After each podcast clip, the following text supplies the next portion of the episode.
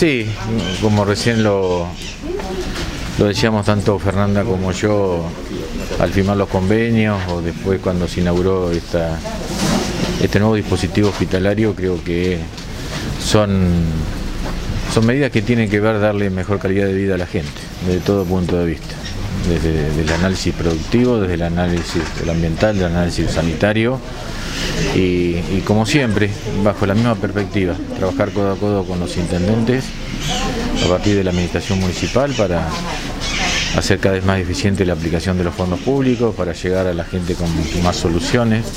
Siempre hemos dicho a partir de la concepción de nuestra política de Estado, que es la descentralización, que son los intendentes que conviven con la problemática diaria de cada uno de los territorios. Así que creo que estas son, son medidas que a nosotros nos, nos, llenan de alegría porque estamos dando respuesta eh, en virtud de la necesidad de la gente.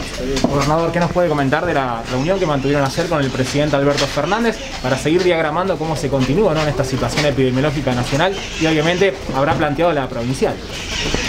Sí, sí, es cierto. Yo, ayer tuvimos, este, no participó el presidente porque era una una reunión en la cual se abordó como único tema la campaña de vacunación. Participó el ministro de Pedro, participó la ministra Bisotti y donde se nos explicó en primer lugar, a, partir, eh, a través de uno de los subsecretarios de la cartera de, de Salud Pública, cuál es todo el proceso por el cual deben llegar las provincias que han mostrado interés de salir a comprar vacunas. Realmente es una cadena de, de, obligaciones y una, gran cadena de responsabilidades en los cuales tiene que ver con, por parte de cada una de las provincias, el control en el origen de la fabricación de la vacuna, establecer si esos parámetros tienen que ver, tienen rigor científico para que sean el día de mañana aprobado por la ANMAT, la Autoridad Sanitaria de la, República Argentina, y a su vez cuál es la problemática en cuanto a las obligaciones que ponen todos los laboratorios para aquellos que quieran acceder a una vacuna. Con todas las problemáticas que tiene que ver de, en cierta manera, todas las prerrogativas están a favor de los laboratorios y todas las obligaciones están a partir de los estados. Eh, claramente ha quedado muy en claro que, y lo dije yo, por eso lo repito y lo dije delante de las autoridades nacionales, delante de todos los gobernadores, es que seguía entendiendo de que el único que puede cumplir con eso es el Estado Nacional. Y aparte por una decisión política, una decisión de acompañar al gobierno nacional. Desde que comenzó la pandemia, los 24 gobernadoras y gobernadores decidimos respetar la conducción centralizada en la administración y en la lucha de esta pandemia. Desde la provincia de La Pampa no vamos a abandonar el barco en el medio del río. En ese sentido seguimos confiando, seguimos respetando, no ponemos bajo ningún punto de vista ni ninguna duda de que el gobierno nacional tiene la capacidad para conseguir vacunas. De hecho, la realidad lo está mostrando.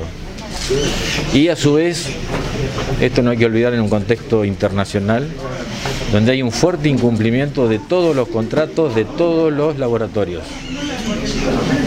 Eso que se dice que en la, República Argentina no hay vacunas o que se podía haber vacunado antes, eso queda destrozado a partir de la realidad. La tanto la, República Argentina como otros países que tienen, digamos, en cierta manera la misma posición en el mundo en cuanto a, digamos, este, la presencia por, la capacidad, por el volumen de su economía, por su volumen político, por la realidad de, la, economía. La República Argentina es una de las que ha tenido el mayor éxito en cuanto a la compra de vacunas. Por eso nosotros este, ratificamos de que es una decisión de seguir acompañando al gobierno nacional, que nosotros no hemos hecho ninguna, este, ninguna estrategia ni también ninguna este, dispositivo para comprar vacunas. porque vemos que el gobierno nacional no solo ha conseguido las vacunas que están en venta, pues solo se compra lo que se vende. Entonces, este, nosotros, como siempre lo hemos dicho, no vamos a utilizar la vacunación con fines políticos menos electorales y nos embarcamos junto al gobierno nacional en esta pandemia y vamos a desembarcar junto al gobierno nacional en la orilla cuando terminemos con esta pandemia. En eso nos mantenemos, en eso nos mantenemos firmes y es más, algunas provincias plantearon también de que si seguía esta esta llegada de vacunas, como también ahora no hay que olvidarse que la República Argentina hoy empieza a recibir el principio activo para producir vacunas en la República Argentina, en nuestro territorio, o sea, algo que no es común en el resto del mundo, creo que también da una fortaleza. Y algunas provincias dijeron que si se mantiene este nivel de llegado, de producción de vacunas en la República Argentina, ellos van, a dejar de lado las este, negociaciones que llevan adelante. Así que eh, quedó en claro la posición de la provincia de La Pampa. La vamos a mantener por coherencia, por, saber sinceramente cuál es nuestro rol. Quien tiene y ha demostrado capacidad para comprar vacunas es el gobierno nacional. Nosotros nos tenemos que ocupar a lo que sabemos hacer y en lo cual he demostrado eficiencia. Que la vacuna no esté en los frises, sino en el brazo de los que necesitan. Y muchos de los gobernadores que salen a comprar, yo les diría que primero vacunen las que tienen los freezer y después salgan a ver cuando les falte que salgan a comprar. Mientras tanto, respeten al gobierno nacional. ¿Se evaluó un cambio de restricciones para fin de semana y la vuelta a la presencialidad de las clases? Mira, nosotros siempre analizamos, como siempre lo decimos, digamos, tanto a nivel nacional, donde este fin de semana va a haber un cambio de normativa, también se está analizando cuál es la curva de contagios.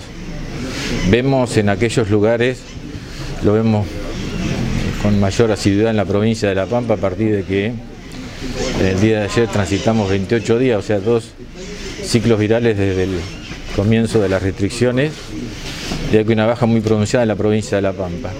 En otros lugares se ha dado, pero no tanto. Entonces el gobierno nacional también está mirando cuál va a ser la estadística, los casos que van a pasar esta semana para ver qué decisiones se toman en virtud de cómo seguimos. Como ustedes verán, en la provincia de La Pampa, hoy estamos en el orden del 40% de la cantidad de casos de la semana pico, que fue la posterior a haber tomado las restricciones. Pero es cierto que digamos, hay otros parámetros que nosotros debemos seguir profundizando. Es muy alta la cantidad de fallecidos, también tiene, tiene, tiene una relación, si lo analizamos con la cantidad de contagios que se dieron hace 15 o 20 días, pues ese es el proceso. Si uno analiza la cantidad de casos de entre 15 y 20 días para atrás, aplica la tasa de letalidad, inmediatamente nos van marcando cuál es el, nivel de fallecimiento, porque en ese sentido hay muchas cosas que la ciencia no puede hacer en virtud de las comorbilidades de los pacientes. Y también el nivel de ocupación de las camas de terapia intensiva. O sea, son todas las variables que nosotros miramos para hacer la decisión y seguramente mañana o pasado serán los días, y hoy también por supuesto, ¿no? Martes, miércoles y jueves, los días claves para ver, digamos, cuál es el comportamiento y si realmente se acentúa y se y hay una permanencia de la baja de casos. ¿Y la vuelta a las clases presenciales? Nosotros, este, a ver, estamos analizando absolutamente todo tipo de actividades y en cada una de ellas tiene análisis distintos. En este caso también tiene que ver con que este, nosotros vamos a fijar un cronograma, como siempre lo hemos dicho y como se puso en marcha no solo al principio de año, el 8 de marzo, sino también la primera quincena de septiembre del año pasado, de analizar todas las variables y que a su vez el regreso sea progresivo, focalizado, paulatino, parcial. Y en virtud de eso también no solo vamos a mirar las estadísticas que nosotros vimos siguiendo, digamos, cuál es el comportamiento de los contagios en toda la comunidad educativa, estratificada por docentes, no docentes y estudiantes, pero también analizada en el contexto de la cantidad de casos totales. Esa es una el análisis que hacemos y también el avance de la vacunación de los docentes también. Por eso, son todas variables que nosotros siempre tenemos en cuenta para que cada actividad que vuelva, que regrese, más allá del tipo que sea, tenga la mayor seguridad posible. Por hacía mención en sus palabras a la importancia del Estado ¿no? en esto del pueblo avícola, en el caso de la ciudad de General Pico, pero para un control de precios y, saber por allí a dónde, a dónde queda el dinero de, la producción. En un marco nacional complicado por ahí con los precios de la carne, por ahí es muy importante esto que ocurre. Eh, a ver, nosotros cuando el presidente de la Nación fijó por 30 días un impas para juntarse con todos los representantes de quienes nosotros vemos que son los que agregan valor, no el productor. Creo que acá hay, una, hay que diferenciar muy en claro cuáles son el rol que tiene cada uno de los actores en la cadena de producción, industrialización y comercialización de la carne. Y vemos que el problema no está en la producción, vemos en el agrado de valor. El otro día escuchaba a un dirigente de la Federación Agraria que dio un dato muy claro. El productor agrega valor, el intermediario agrega precio. Entonces creo que hay que trabajar en toda la cadena de formación de precio de todos los alimentos, no solo de la carne. Por eso este impas de un mes, más allá de que después políticamente, ideológicamente se lo trató de encuadrar en una política permanente de perjudicación al campo, creo que es una cuestión lógica. Y por eso se está analizando, se está analizando en el contexto nacional el rol de los grandes frigoríficos concentrados, el rol en cuanto a la formación de precios, pero también el rol en cuanto a digamos maniobras que tienen que ver con la evasión, la subfacturación este, y hay otro tipo de, conductas que llevan a aumentar el precio. El gobierno está trabajando en 11 puntos que quieren arreglar con los, con los frigoríficos exportadores, que tienen que ver, como decíamos, realmente dejar a que trabajen los frigoríficos que tienen planta de faena o que han demostrado hace mucho tiempo actividad en la carne, no empresas fantasmas que aparecen de un día para otro para exportar miles de, toneladas a, obviamente al mercado chino. Entonces que hay que hacer un sinceramiento al mercado. Y eso es lo que lleva adelante el gobierno por un mes. Esto no se trata de una guerra al campo. Si la quieren disfrazar, bueno, allá ellos, pero no es una guerra del campo, es la defensa de los mesas de los argentinos. Y así como se ha planteado de que hay que defender los 2.000 puestos de trabajo directo que tiene la industria frigorífica, yo planteo también que hay que defender los 360.000 pampeanos que necesitan poder comprar la carne, disfrutar de la calidad, pero el precio razonable. Yo escuchaba el otro día que no se justifica bajo ningún punto de vista la medida del gobierno nacional. Tampoco se justifica ningún, ningún punto de vista que la carne haya aumentado el doble de lo que aumentó la canasta básica de elementos.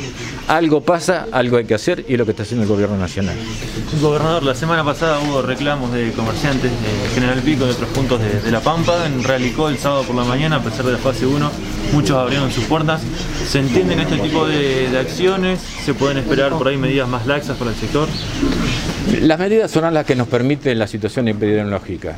Y la situación epidemiológica se da en base a la en base al comportamiento de la sociedad. Esto no es una decisión de un gobierno provincial que toma este, decisiones en virtud de cualquier parámetro, sino en la realidad. Y la realidad nos dice que lamentablemente, y lo hemos visto en esta baja de, de contagios, y que después de 15 meses realmente nos tenemos que plantear, como siempre lo digo, como sociedad, no puede ser que la única herramienta que tengamos sea el encierro. Si nosotros cumpliéramos con los protocolos, no tendríamos que tener restricciones. Eso es muy claro. Y seguramente que pegan la actividad económica. Yo entiendo el reclamo de los comerciantes, pero tampoco, digamos, la situación de los comerciantes no tiene que ver, digamos, este, es una situación multicausal. La causa principal no son las restricciones del gobierno, es la crisis por la pandemia y también una cuestión de cada uno de, los sectores económicos en el marco de donde hay una retracción de la demanda por parte de la gente. Yo una ley el otro día, unos medios de, General Pico publicaron una estadística. Los comercios no esenciales solo debieron cerrar el 10% de los días que transcurrimos la pandemia. El resto pudieron abrir. Entonces, como lo dije hace mucho tiempo, es una cuestión de oferta. Si nosotros permitimos que estén abiertos los comercios las 24 horas, no sé si van a tener la demanda necesaria para lograr la rentabilidad que ellos se merecen y ellos quieren, es lógico, pero tenemos que entender de qué estamos. Es una pandemia que a su vez se sumó a una gran crisis económica. Entonces, digamos, hay un sinnúmero de razones, sí, por supuesto, pero las restricciones del gobierno son la, son la mayor causal de la problemática que tienen los comerciantes. Pero como siempre, estamos al lado de ellos tratando de encontrar y cada vez que podemos achicamos las restricciones. ¿Por qué? Porque la situación epidemiológica así lo permite. Pero esto casi, este, como siempre lo digo, casi de manual. Eh, cuando hay mayor restricciones es porque ha habido mayor cantidad de contagios y la mayor cantidad de contagios surgen de las relaciones sociales de la actividad social, no de la actividad económica. Pero todos somos parte de las relaciones sociales. Yo sé que el comercio no contagia, por supuesto, la escuela en sí, adentro del edificio, no contagia. Es la circulación, el, no apego a los protocolos, es la actividad social en la cual no se respetan los protocolos. Creo que hay un sinnúmero de cuestiones. Lo que tiene que ver es el comportamiento social el que contagia. Y en el comportamiento social, todos los integrantes de la sociedad tenemos las mismas culpas.